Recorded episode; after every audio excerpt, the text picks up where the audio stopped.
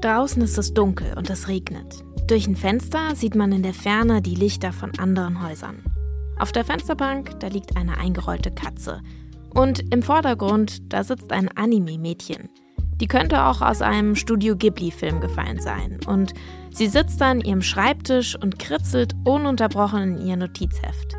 Auf ihren Ohren hat sie Kopfhörer und auf denen steht in geschwungener Schrift Lo-Fi. Vielleicht kommt euch diese Szene bekannt vor. Das Mädchen, das ist Lo-Fi Girl. Und seit einigen Jahren ist sie der Star auf YouTube. Hunderttausende Menschen schauen sich jeden Tag ihren Lo-Fi Hip-Hop-Stream an oder besser gesagt hören zu. Lo-Fi Girl ist mittlerweile eine Figur der Popkultur, ein Meme geworden und deswegen war im Internet auch ziemlich viel los, als Lo-Fi Girl sich diesen April mal ganz anders verhalten hat, als nur in ihr Heft zu kritzeln. Was da los war und was Lo-Fi Girl eigentlich so besonders macht, das erfahrt ihr heute im Popfilter. Es ist Dienstag, der 2. Mai und ich bin Jesse Hughes. Hi!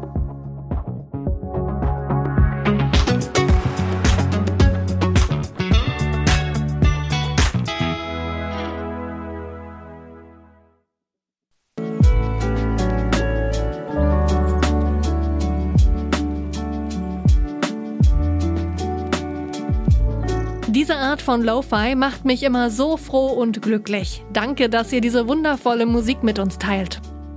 Das ist nur einer von vielen Kommentaren unter dem YouTube-Stream von Lo-Fi Girl.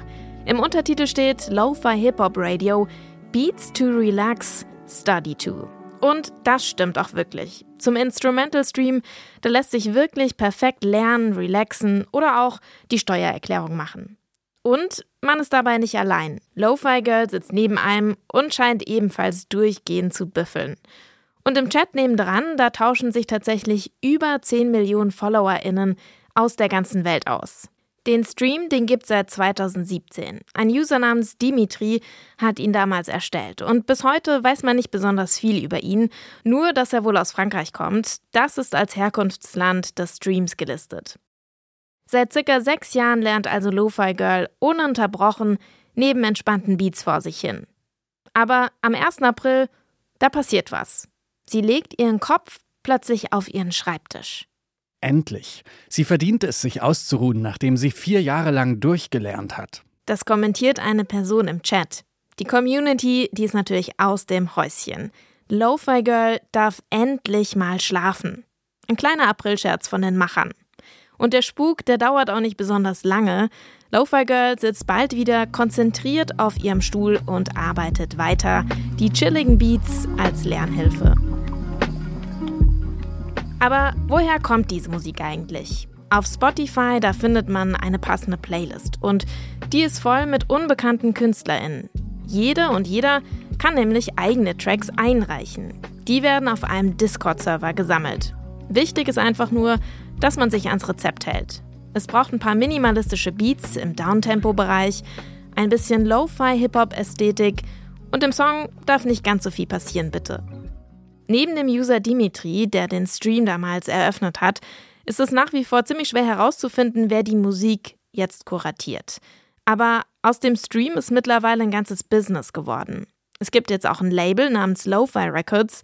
Es gibt Vinylplatten mit den besten Songs aus dem Lo-Fi-Universum. Und natürlich gibt es auch ein bisschen Merchandise zu kaufen mit dem cuten Lo-Fi Girl drauf. Die musikalische Inspiration, die kommt ziemlich safe von ihm hier. Das ist Jay Dilla, Godfather der Lo-Fi Beats.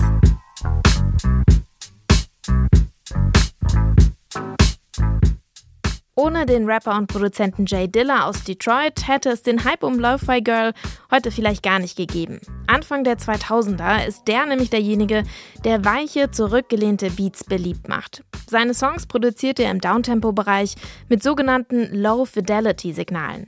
Er nutzt alte Technik oder eben Technik, die ein bisschen alt klingt, ein bisschen unausgereift und roh. Eben ein Gegensatz zu Hochglanzproduktionen. Und herauskommen da die Lo-Fi Beats. Damit unterlegt er die Musik von großen Namen wie Erika Badu, A Tribe Called Quest oder auch The Far Side. Und weil ihr die Musik vom Lo-Fi Girl sicher schon kennt, gibt es heute einen Song, der quasi der Großvater aller Songs aus dem Stream von Lo-Fi Girl sein könnte. Ein Song nämlich von Jay Dilla, der 2006 leider schon an einer schweren Krankheit gestorben ist. Hier ist Stop.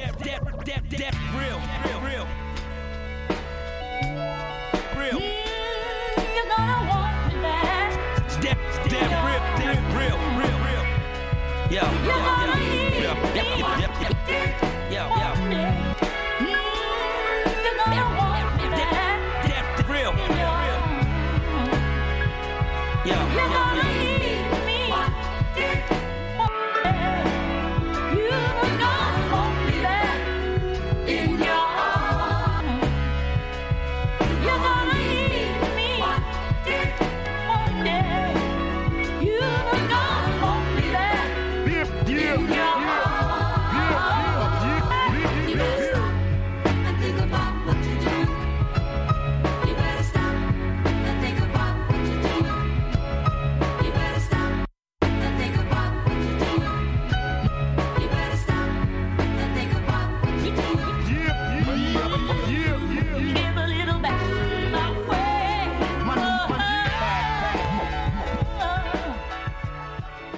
Das ist Stop von Jay Dilla.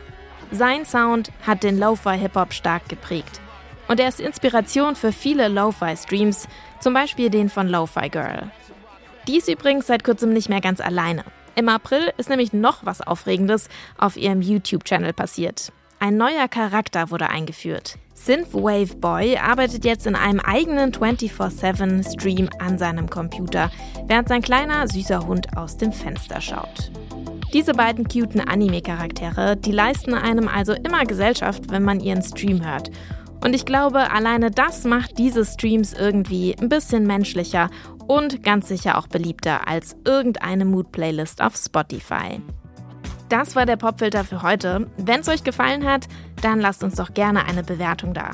Die Redaktion hatte Maria Hinter und ich bin Jessie Hughes und ich freue mich schon auf morgen. Ciao!